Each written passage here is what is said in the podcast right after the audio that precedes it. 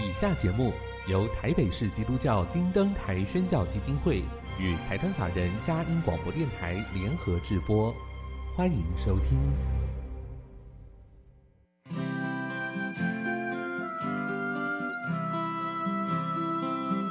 在现代紧凑的生活节奏里，以爱建立和谐的家庭生活，以喜乐专业的态度投入服务。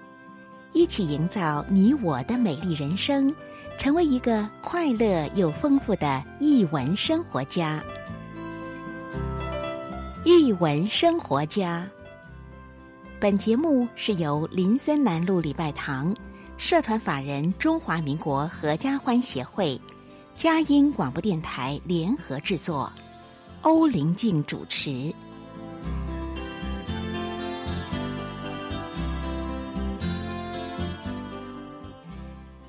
这里是嘉音联播网台北 FM 九零点九，桃园 FM 一零四点三。各位听众朋友，大家好！您现在所收听的节目是《艺文生活家》，我是节目主持人林静，很高兴跟您在空中相会。节目一开始跟您分享展览的讯息：写尽繁华，晚明文化人王世贞和他的置业。从二零二二年十月五号到二零二三年三月二十五号，在故宫博物馆北院第一展览区展出。王世贞先生是明代重要的史学家和文学家，他非常热爱艺文活动，几乎涉及当时所有的文化领域。最特别的是，他观察并记录十六世纪大明的繁华。这个展览将展出王世贞先生精彩的一生，也透过他的志业来探究明朝晚期文化的盛况。我们可以认识当时充满创意和多元的文化生活，是个非常难得的机会。欢迎阖家共赏，再一次推荐给您《写尽繁华：晚明文化人王世贞和他的志业》，从二零二二年十月五号到二零二三年三月二十五号，在故宫博物院北院展出。欢迎阖家共赏。今天到了我们好书分享的时间，音乐过后开始我们的访问。你真古锥，要跪给谁哩？你的出边，叫我大发慈悲。伊毋知我有感觉，所以我会点胭脂。偏偏你甲我拄着差一步，你阁着低。你这款囡仔个性，我强强要对你大情义。你的聪明实在足古锥。我知影你若当着我，你就会加自闭。我会随清清采采，独独好着杀着你。听人讲有可能是顶世人的缘分，个个甜，无人甘愿，生个个看死，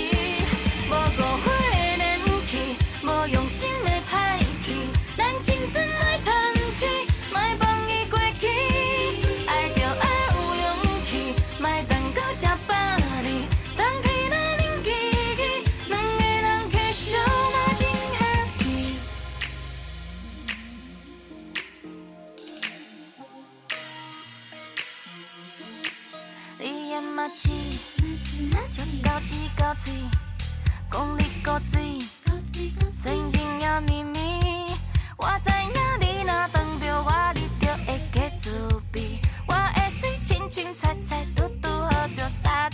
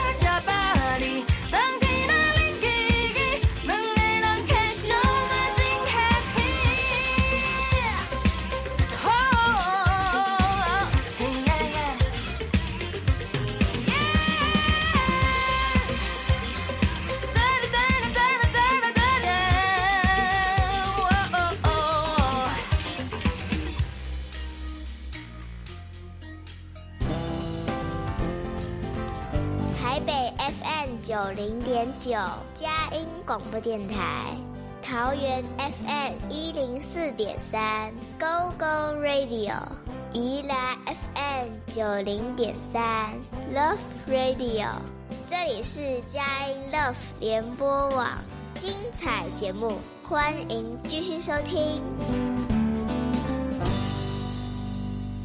欢迎回到一文生活家，我是节目主持人林静，很高兴跟听众朋友在空中分享好书。今天分享的是玉山社新月书房的好书。玉山社是创造台湾文化尊严为他们主要的目标，所以这几年有很多丰富的作品滋养我们。今天非常荣幸请到了玉山社新月书房的编辑郑芝雅小姐。呃，芝雅其实来过我们节目好几次，算是我们节目的好朋友。芝雅，欢迎你又来到我们节目当中。林静好，各位听众朋友，大家好。呃，今天带的书很特别，其中呢是用台语做的宝宝书，这部分我就要好好请教你，可以跟我们分享一下吗？这两本，这两本其实是。呃，我觉得是一个缘分啦。嗯、那一开始，其实玉山社新月书房之前出版了一些台文绘本，对，最主要是先呃，就是公部门先呃，等于是火车头，嗯、然后呢，挹注经费就呃一起共同合作出版一些台文绘本。嗯、那那些绘本呢，它的故事情节非常丰富，对，但呃，相对的，它的阅读的。困难度也就比较高一些，年龄层可能比较大一点的孩子，对，对，呃，因为台文的书写，它其实也是要经过学习，嗯，才有办法看着书面然后朗读出来，是，所以其实也有很多的。母语本身就是呃，母语就是台语的使用者，嗯、他不见得能够顺利的读完整本书。对，其次是新月书房也观察到说，嗯、呃，这几年其实有非常多的家庭自发性的投入这个母语共学、共学的教育，是。对，大家都有意识到说啊，好像小时候爸爸妈妈对我们讲的话，嗯、或者是我们使习惯使用的语言。不知不觉间就慢慢的被改变了，嗯、然后很多词可能以前会用，但现在就不知道怎么讲。对，那所以呃有呃有这些家长他就是产生了这样的意识，嗯、那因此呢就从自己的家庭开始，嗯、他就尝试着跟孩子说母语。对，那这样的现象呢，还有呃这样的需求，是因为我们出版了台文绘本之后。就接到了很多的家长回馈说，哎、欸，那有没有呃专门是写给更年幼的孩子往下发展，对不对？对，对，因为他们呃在共学的过程当中，很常使用的是华语的文本，对，那他们在自发性的翻译成台文，嗯、所以有些时候朗读上呃不一定那么流畅，是，或者是呃他的语句的使用习惯，嗯、或者是他使呃使用的词汇，对，可能就没有办法像生活中这么自然，是。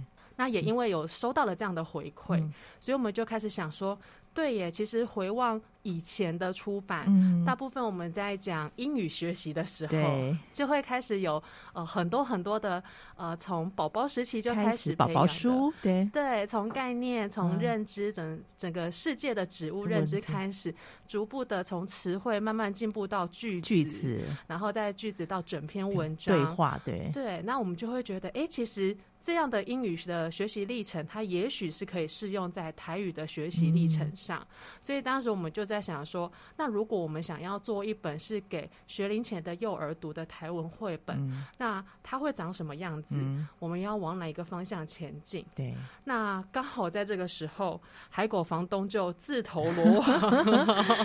他其实在这方面也观察许久了，对不对？有这个需求，错对，没错。因为像呃这一个系列对营亚公代义这个系列的。呃，文字创作者海狗房东跟图像创作者黄丽佩，他们两位都是彰化人，哦、然后小时候都是跟阿公阿妈一起生活过，嗯、那也常常听阿公阿妈讲一些很道地的台语，但可能本身呃求学啊或者是工作，所以比较少使用，是，所以他们也开始去思考说，哎、欸，为什么我没有把这个语言传承下来？嗯、那当然有一些情境里面，他们会觉得，哎、欸，好像有一些俗语或是台语的用词。会更符合心理的感觉，感觉对对，所以他们就有关注到这一块议题。嗯、那像丽佩就还跟陈峰辉老师学习，嗯、对。那所以呃，海狗房东那个时候，其实他一个是他也观察到了新月书房有跟不同的单位合作出版台文绘本，是。所以那时候他就主动的询问说，嗯、呃，他有一个想法，嗯、就是他觉得那些绘本都很好，嗯、可是呢，小孩应该不太。对，读不太懂。对，因为有时候一方面是用的词汇比较艰深一点啊，另外是可能要怎么跟生活做结合。对。对然后家长可能也不知道怎么一起共读，是。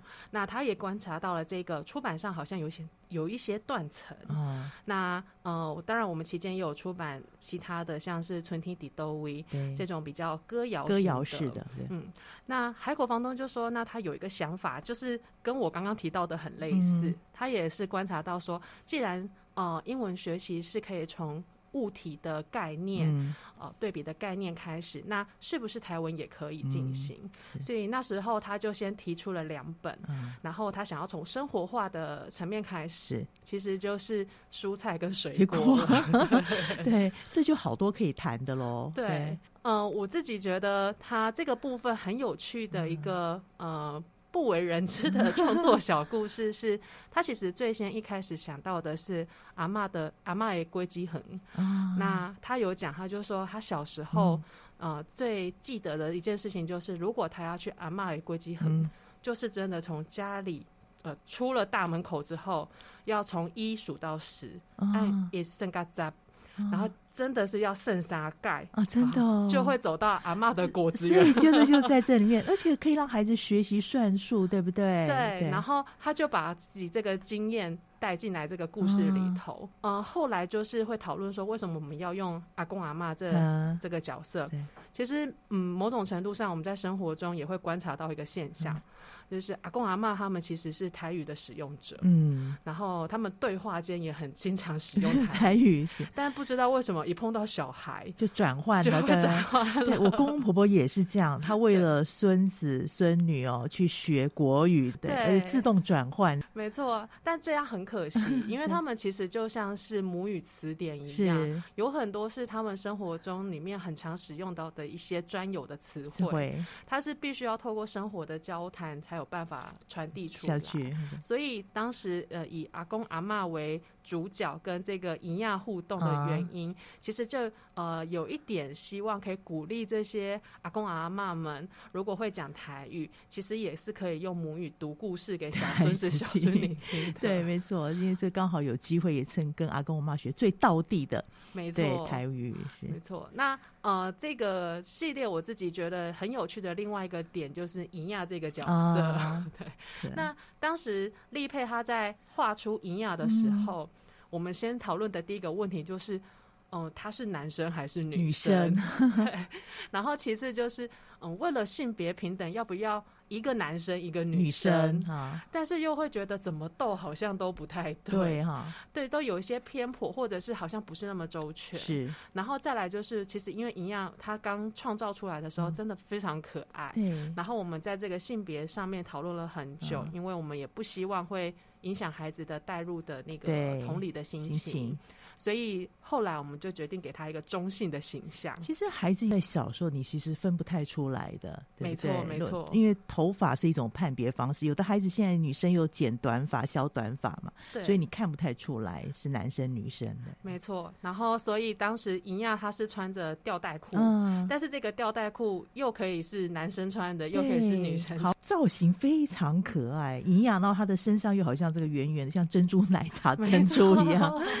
我觉得这是立佩的一个巧思啊。他那时候在画的时候，其实我们根本连这个小孙呃，这个主角、嗯、这个小孩要叫什么名字，我们都没有想好。啊、然后我们就讨论了很久，到底要叫他昏尼，嗯、还是要叫他尼亚，嗯、还是要叫他嗯。任何跟圆有关的，关的哈，想了很久，然后甚至也还讨论说，那要不要再用乡土一点的名字，比如说阿丢，阿丢很有名哦，是名人哦。对，然后就讨论过一轮之后就，就呃，房东还曾经在他的粉丝专业上发起投票，投票，对，我记得，对，因为我们其实都很喜欢，嗯、但不知道怎么抉择。嗯、那后来因为呃。当然，我们也邀请了专业的审定老师吕美琴老师一起来呃讨论这一本书。那最后就发现，哎、欸，其实银亚非常的朗朗上口。嗯、那我们呃就以银呃银亚帮他定名了。这样对。呃，另外一下我觉得蛮有意思是，这个看起来是舒服的。但它彩度并不会太高，对不对？是为什么呢？因为有的宝宝书好像觉得那个太鲜艳。光泽很鲜艳，但是我觉得你看的是舒服，慢慢在讲他跟阿嬷阿公间的一些相处。对，他当时立佩有没有什么想法呢？好，其实的确在图像创作上，我们有刻意的把彩度压低。嗯，那我想最主要一个考量是立佩本身的创作风格，嗯、他其实是喜喜欢用这样子的色调来进行，优、嗯、雅这样子，对，非常的有气质。是哈。那当时我们看到的时候。哦、呃，也非常的惊艳，嗯、因为过去我们对于宝宝书的想法，因为可能考虑到宝宝的呃视觉、视觉他的视力，所以我们可能会一直强调对比色，对，或是比较鲜艳的颜色。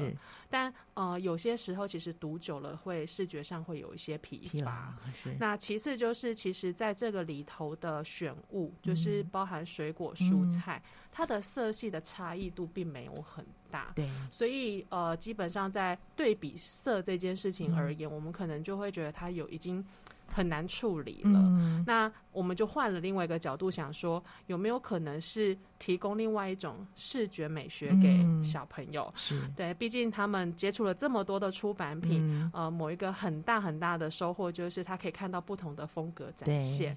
所以我们就呃刻意的这两本就使用了不一样的色调来进行。哦，这样就明白了。另外，我问一个比较好奇的问题啦。阿嬷是在呃果子园嘛啊、阿公是在那个菜市场去逛菜市场，那为什么是阿嬷跟果子有关系？阿公是 菜市场？好，其实这跟故事的发想起点有一点相关，嗯、就是刚刚提到的，因为海狗房东他小时候的经验的是对阿嬷可以归基横，哦、所以他当时一个直觉性就是阿嬷就对着那个归基横这样子，对，然后他就想说，那阿嬷一定要有个。对应的角色就是阿公，哦、然后呃，归记有一个对应的物品，其实就是蔬菜，蔬菜对，对，然后所以他当时就想说，好，那这两个故事就分别以这两个主轴去进行，哦、但是呃，我觉得有一个蛮有趣的地方是在于，因为他呃第一本先创作的是阿妈的归基横。所以其实，在里头的那个节奏感非常的明显。嗯、是。那在写阿公的时候，当时其实海国房东他回想起他跟阿公的互动经验，嗯、他一直想到的是阿公卡布恰的那个画面。哦、然后一定有很多人有这样的体验，就是坐在阿公的卡达恰后座。现在很少找到这种古时候的卡达恰了，对不对？以前的卡达车还会发出叽呱叽呱，而且很坚固哎，它其实真的是非常坚固的。没错，但现在就是有点新潮了。对，是流线型，强调流线型的。没错，阿公也会越野。对，那所以他当时其实在写阿公谁呃，呃。大阿公写蔡奇亚这一本的时候，嗯、他本来一开始的设定其实是反复的节奏，是展现在阿公骑脚踏车这件事情上。嗯，因为他在里头就是等于是跟阿公骑脚踏车到各个地方去，然后跟不同的人打招呼。是整个故事的情节其实是比较温暖，嗯、但呃也不会演就是比较平和一些、平稳一些。那当时就有跟房东讨论到说，我们能不能够给他一个更强烈的节奏感？嗯、所以他后来呢就想到了一个。可能大家也都有的共同经验，嗯、就是阿妈搞代工，还没想，没想，没想，然后到最后就会变成另外一套东西回来。这个是大家都有的经验。那到底是什么呢？我觉得让听众朋友自己来看，自己来读会更有趣味。很谢谢芝雅这样的分享，这两本好书要请您用标准的台语念了。这个我也有一点害羞，但我尽力。对，这个系列叫做。对婴仔讲台语，那头一本是阿嬷的归基横，第二本是教阿公洗菜市啊。金触味的册，真趣味的册。欢迎听众朋友可以陪伴着孩子一起来读这两本台文绘本，非常的精彩。那我们先进一段音乐，知道还有另外一本也是热腾腾的哦，就即将要上市。我们先进一段，也到底是什么样的好书呢？再一次跟大家分享。一世人洗衫，趁钱为着狗会囝。一世人上烦恼的代志，我会惊你有食饱未？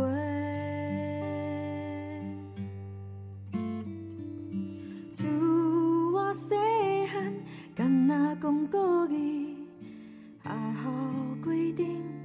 会使讲台语。阿妈甲我亲像两世界，我甲听有小青你有怪无？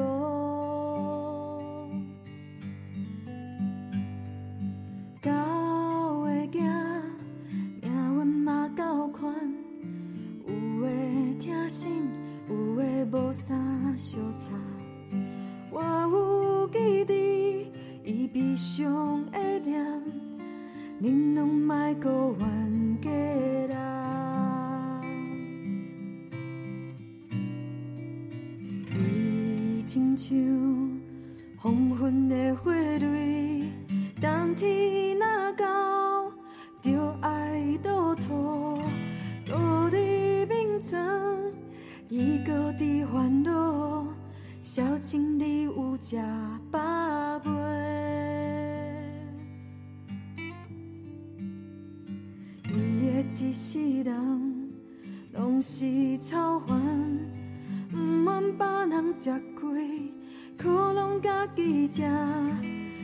剩一口气，牵我的手讲，小青，你着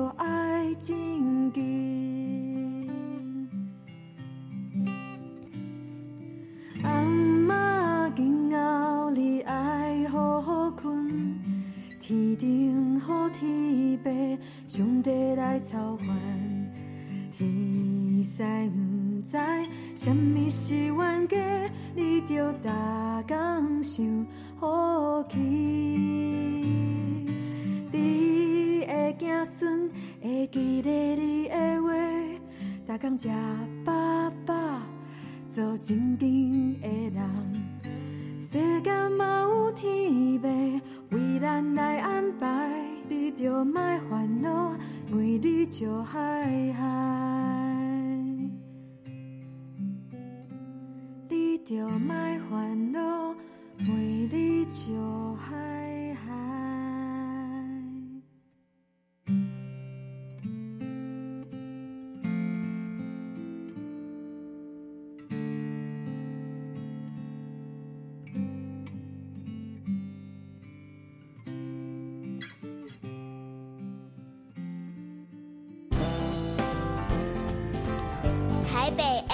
九零点九，佳音广播电台；桃园 FM 一零四点三，Go Go Radio；宜兰 FM 九零点三，Love Radio。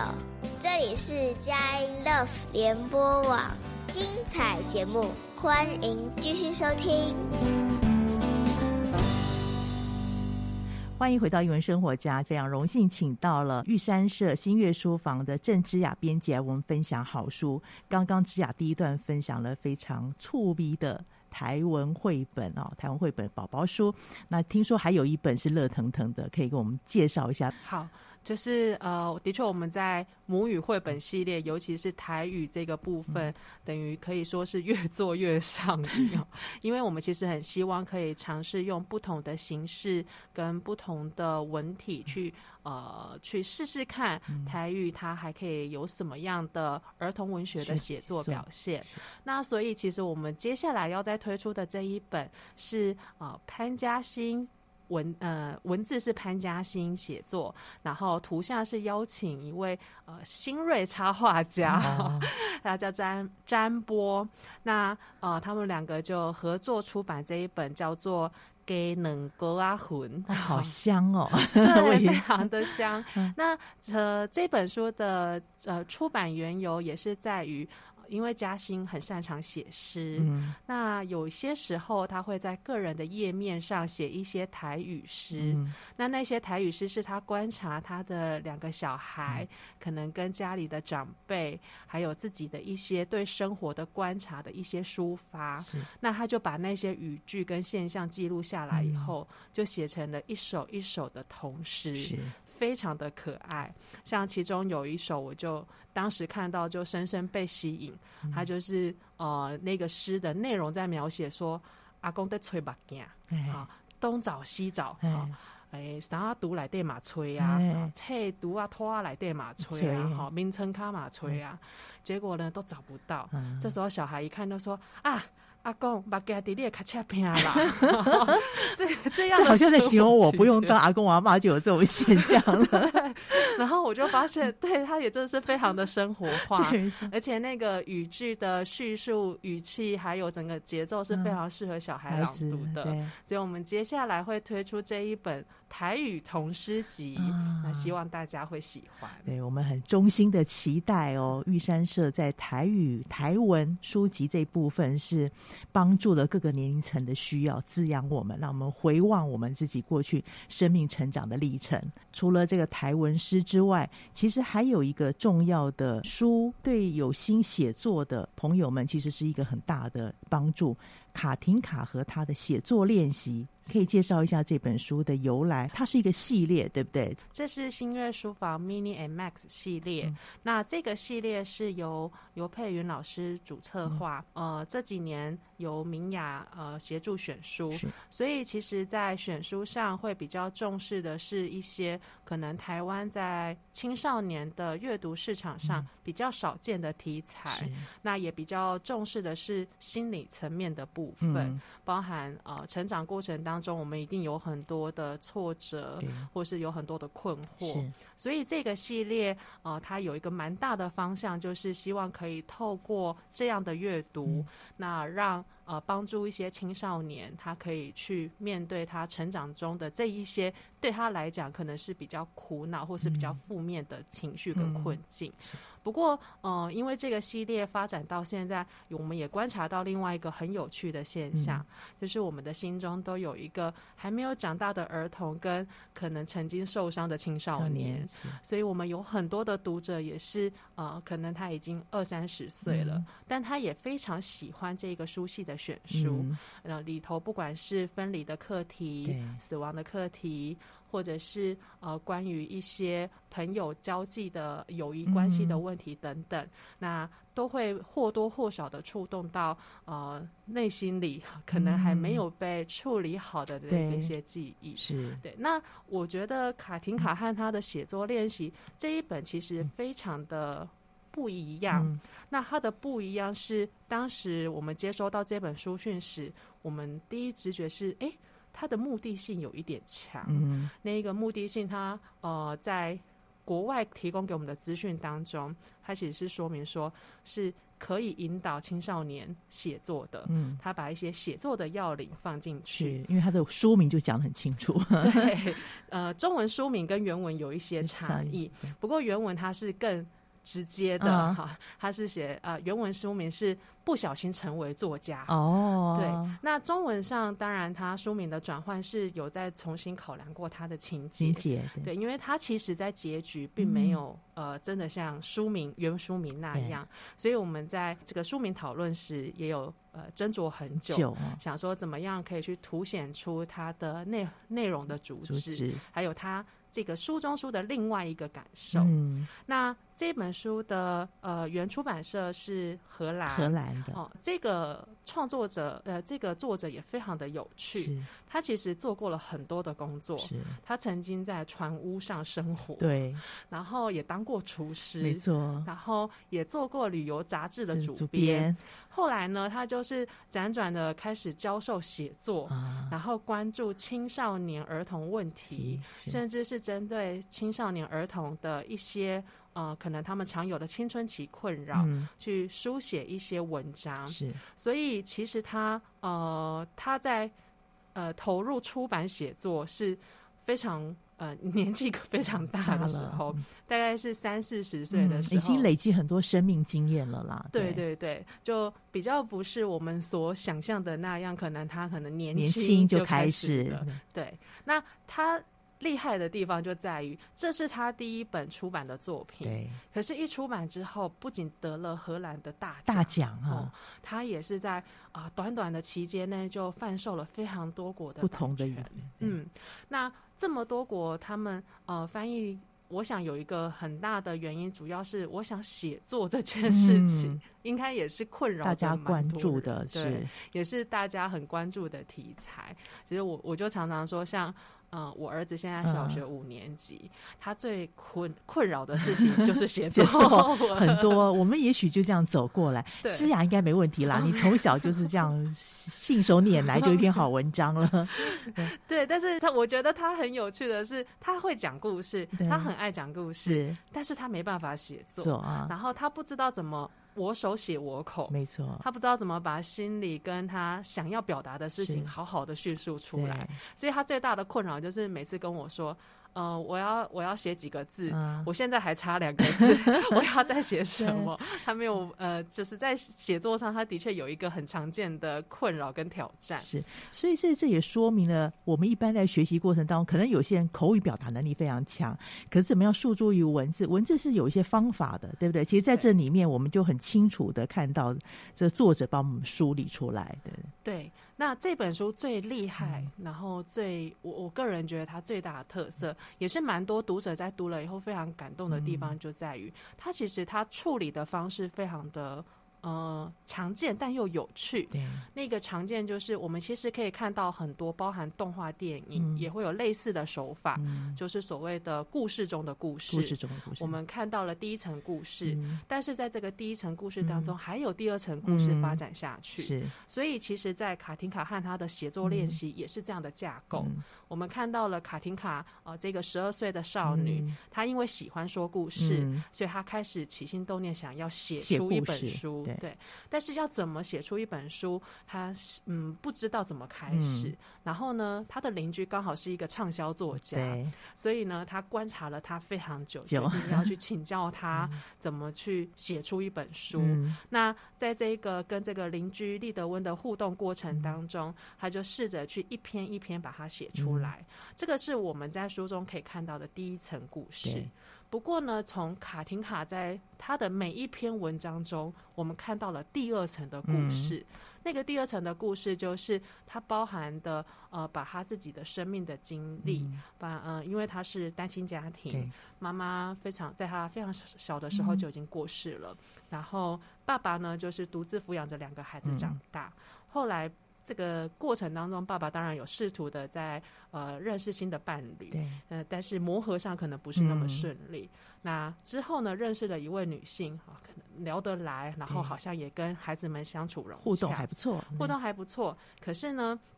呃，对于卡廷卡来讲，他心里有一个过不去的、跨不过去的横沟。对。然后呢，他再去探索到底是什么原因。嗯、那最后呢，跟他的家人有一个和解。嗯、所以，其实，在他的每一篇的写作练习当中，我们又看到了第二层的故事，是关于卡廷卡的人生。嗯、然后，在这个人生里头，他怎么去书写他，然后让他越来越完整，嗯、甚至是让他去处理呃他人生中一些课题，嗯、而。在这个写作的过程当中，我们也看到立德温，呃，有怎么样的带入了这个写作的指导，道啊，告诉他可以善用比喻啊，对。啊，怎么样感官的练习，感官的练习，对，还有视角，对不对？没错，没错，情境的描述、观点的呈现等等。嗯、那第三层故事又在这之间展现出来了。嗯、其实它第三层故事藏的比较细微，它是利德温的人生故事。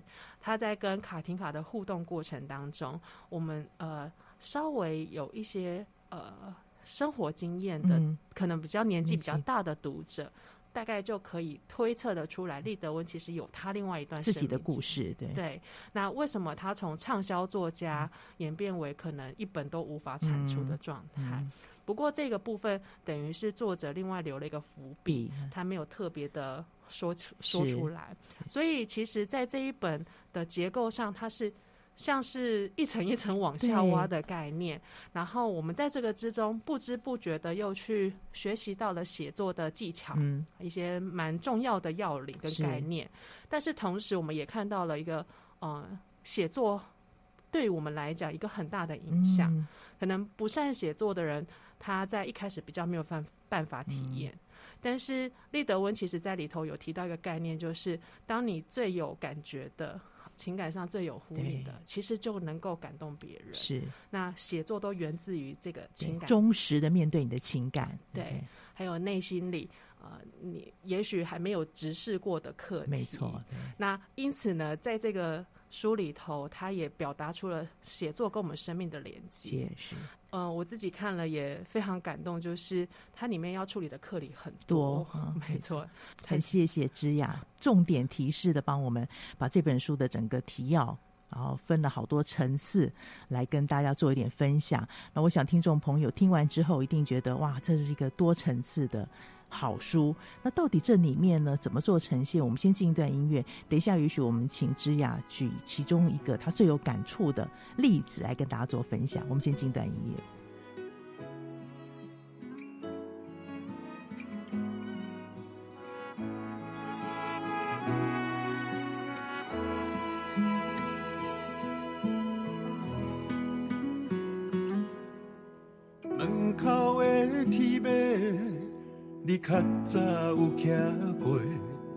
拢会知我去庙口，看人行起讲笑话，夜夜唱，人拢叫你一声好手伯，咱的日子欢喜相照过，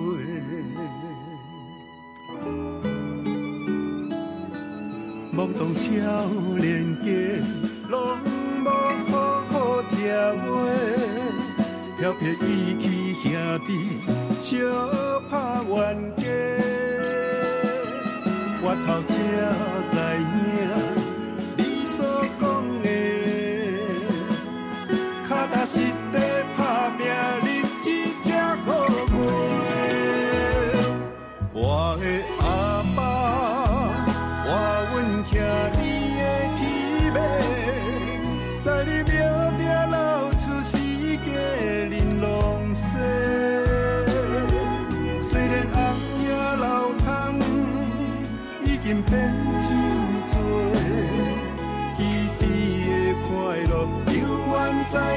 心。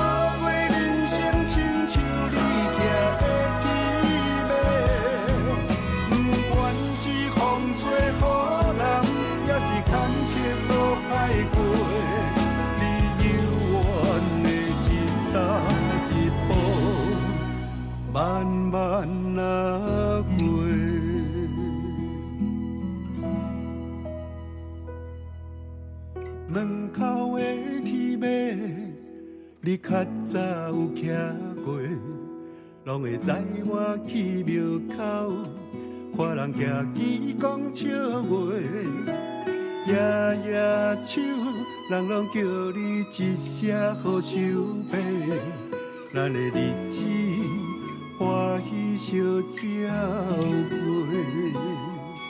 咱的日子欢喜相照过。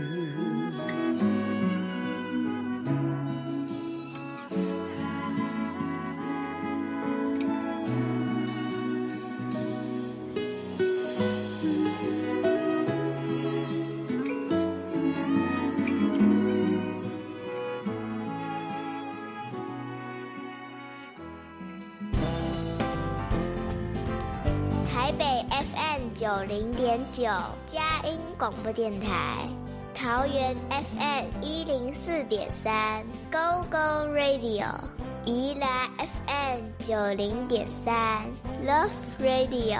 这里是佳音 Love 联播网，精彩节目，欢迎继续收听。欢迎回到英文生活家。现在我手边有一本好书，也是精彩的一个。可以说是写作练习，或者你看到一个是生命成长的故事。卡汀卡和他的写作练习，今天请到的是编辑这本书的责任编辑郑之雅小姐来分享。刚刚前面的时间，之雅。提纲挈领的帮我们很重点式的分享，但是我想大家马上就有一个架构跟雏形，而且你会觉得好心动，很想翻开看。但是我们刚才在休息的时候聊到，那里面有处理的不单单是一个写作练习，还有一个生命很重要的关键。这个部分可以请芝雅帮我们做一点分享。我其实，在编辑这一本书的。过程当中，我受到了蛮多的冲击。嗯、那第一个当然就是他情节的刻画，嗯、呃，一个我想最主要是卡廷卡他呃这个主角他是呃年幼丧母，对。那他在书中其实从一开头他就有说了，其实他对妈妈的印象不那么深刻，他其实呃妈妈在他脑海中是模糊的，嗯、那甚至是如果要回想起两人的相处经验，其实他也一时之间举不出来有哪些深刻。空白太小了，那时候妈妈过世的时候，对不对？对，所以呃，他会对于外界成人对他的一些回馈，他也也有一些讶异跟不解。比如说，当呃他带着弟弟去买袜子，嗯、那店员就说：“哎、欸，怎么会年纪这么小的孩子自己来买东西？”嗯、就会顺口问说：“那你的家人呢？你的爸爸妈妈呢？”嗯、那他就说：“嗯、呃，我爸爸在工作，嗯、然后我妈妈已经死掉了。嗯”那店员就哇，好像已经触碰到了一个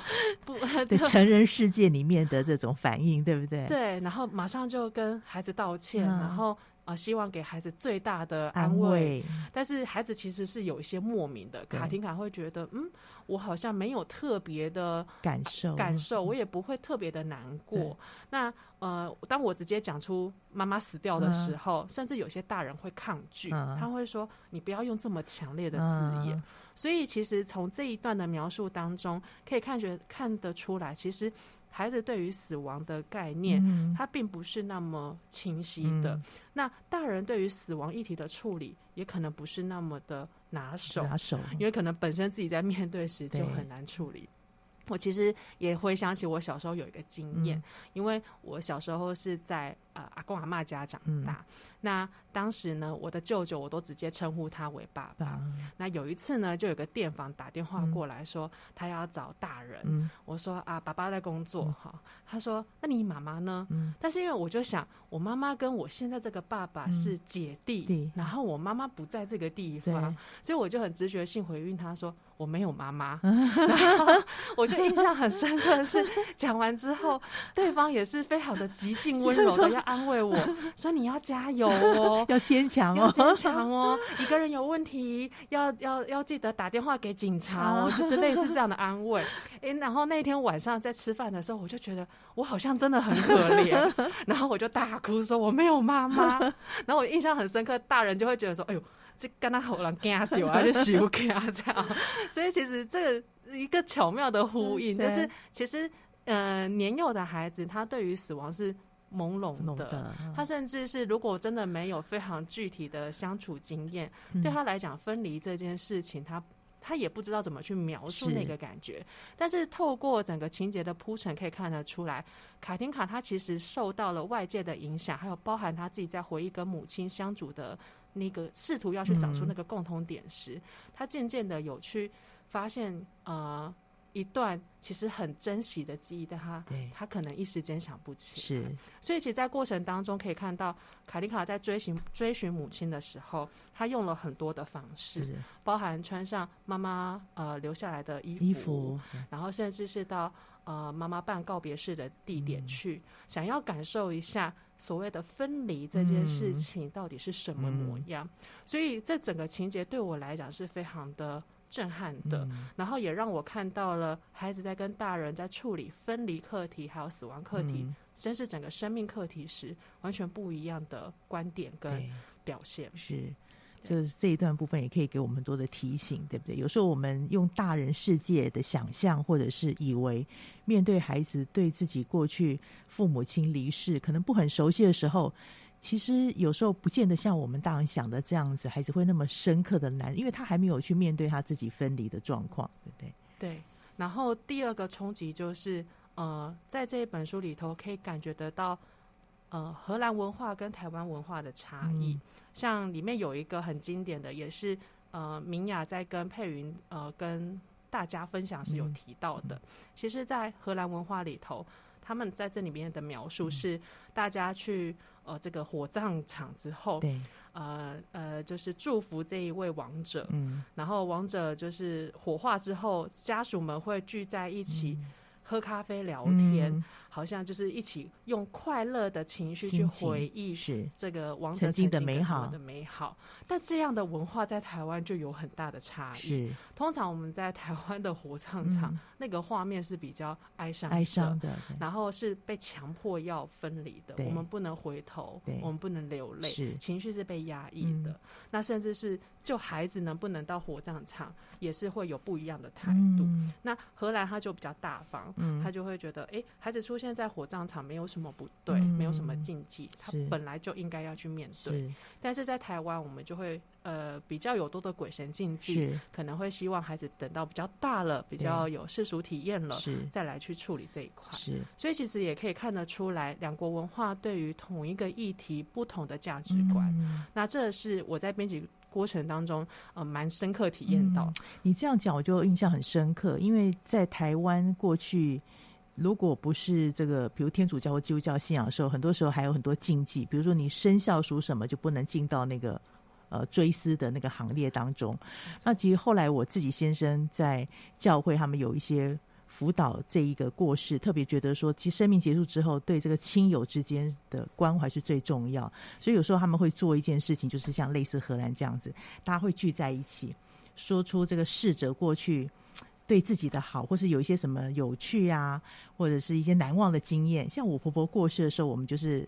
呃，先生跟他的家族人就聚在一起，那分享以前婆婆的一些事情，一些孙子孙女很可爱，有时候说出阿妈阿公一些秘籍，所以很有意思。我觉得这个是帮助我们再一次去回望自己过去的经验。那这个团体这样的互动有一个好处，就是也许好久没有接触过的亲友们，或者是有嫌隙的亲友们，在那个场域当中，也许就和好了，或是化解了过去的某一些误解的。对，就是重新产生了家族成员之间的连连结性，是，所以这个文化冲击我也觉得很有趣，包含他有提到木鞋，对，对，没错，木鞋。那第三个，呃，对我来讲蛮大的冲击就是，其实这本书在原版本里头是没有插画的，嗯。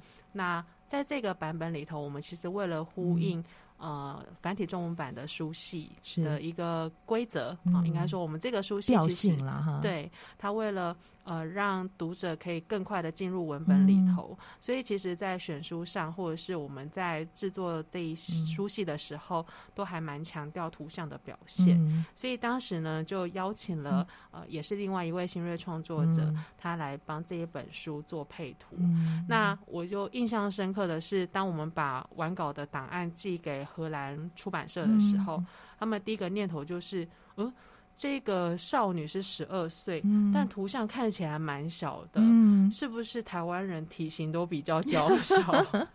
后来的确有在另外说明说，的确就台湾青少年的体态跟荷兰青少年的体态，你知道荷兰好像欧洲里面身高比例最高的哦国家，对，我就跟他说。比较不好意思，台湾女生在小学的时候虽然身高比男生高，但是整体看起来还是有那个很很稚气的感觉。这样，所以在这一个这本书里头的插图，就呃可以看得出来，他跟爸爸的那个身材比例，还有那个脸型的模样，都有比较的尽量去扣合台湾的对于青少年的想象跟模样这样子。哇，真的好可爱！因为我看这个插图就觉得。好贴切哦，跟他的文字是吻合的，然后这样地方也给我们有一个喘息的空间，去酝酿那个情绪。对，其实对于荷兰出版方来讲，也是一个新的体验，嗯、因为呃，当这种要另外再配上图像时，其实它有一个呃呃怎么说双面的效果。嗯、正向来讲，就是它可以帮助读者。呃，赶快进入文本，啊，可以比较快速的进入文本。是，但是另外一个可能比较有的风险就是会跟原本的想象不太一样。一样，那像它的原书里头有一个很重要的场景是写作小屋。嗯，其实文字的叙述，呃。是抽象的，文字符号是抽象的，所以每个人在读完一段文字对这个写作小屋的描述时，可能想象的画面都不太相同。但是我们做了图像以后，等于就是把它定型了。嗯、所以当时也有，呃，我自己也有一点担心，想说，哎、会不会？呃，作者看到我会觉得这跟他要的写作小屋不太 一样，又跟台湾又跟荷兰的风情又不一样了。对，对，但是而且里面还有提到原意。对，然后呢，这个原出版方收到整本书，那呃，他们讨论过后有一个。给给予的正向回馈跟肯定就是，嗯、哦，画的非常棒。棒作者说跟他想象的相差无几。哇，那真的是啊，功力还有你们会找到这么厉害的、优秀的插画家。我想最主要呃，要归功于文字的这个描述，嗯、其实它其实有是一个共鸣存在的。是对读者呢，对这本书的回应有没有什么样子的特别的地方？呃，我们收到蛮多读者的。的确，他的回馈是第一时间点会觉得说，哎，在讲写作要领会不会太艰涩或是太僵硬？嗯、对。但是读了以后，每个人都被里头的故事吸引，吸引。其实他不只是在处理卡廷卡面对他的分离课题，其实他还面对的事情是爸爸又呃交了新的伴侣，对，有一个新的家庭成员进入。那我想这种。重组家庭其实也是当代社会蛮常见的现象。是对。那在里头，其实如果就大人观点来看的话，他也是呃有所收获的。呃，因为卡廷卡的爸爸还有呃后来加入的这个蒂尔克，他们其实是非常尊重孩子的，他们不会强迫孩子一定要接受。那甚至是他们。的一个最大的冲突就是转折点是在于称谓的部分。对，呃，其实很多人来看就会觉得说，哎，蒂尔克就是卡廷卡的妈妈啦，嗯、但是。卡廷卡的内心里，他会认为这是有区别的。对，妈妈是不能够更改的。没错，那个称谓就像姓名一样。对，我呃已经有一个角色，她就是我的妈妈了。那这个新来的角色，她不会是我的妈妈。所以他们的冲突点是在这里展开，嗯、但是最后有进行了一个和解。是，可是，在最后呢，他也配没有特别说卡廷卡是不是接受呃要。呼喊呃，呼叫这个称谓，就没有特别去提，对，就没有特别去提。可是也看得出来，在这个角色跟角色的互动之间，他们是非常尊重孩子的自主性跟意愿的，不会强迫说你要喊他妈妈，或是你必须要接受，其实不太会。是对，对，所以这本书真的很值得我们好好的珍藏，然后好好的品味。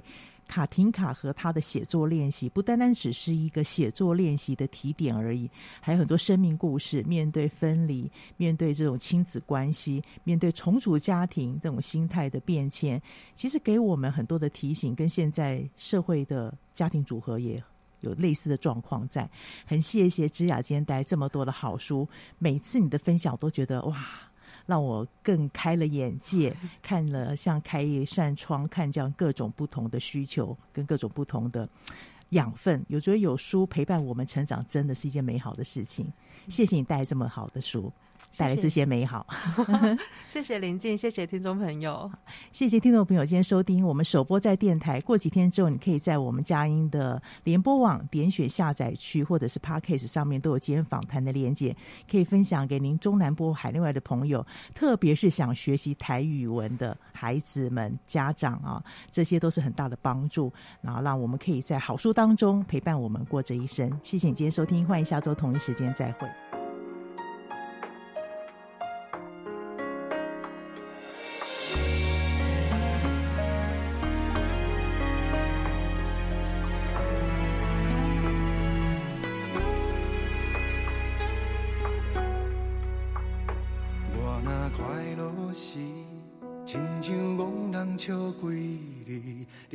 是坐伫身躯边，陪我欢喜，目屎滴，慢慢听我说。当时。我若等透视，亲像囡仔学几年，你嘛是踮伫身躯边。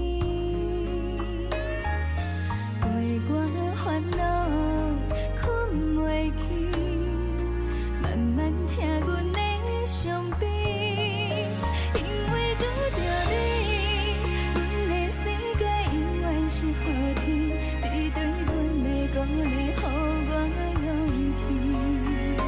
咱的真心比海水阁较深，是听袂开的感情。感谢拄着你，我的心事有所在好去。你对我的体贴无人通比，咱的真阁较深，是切袂断的感情，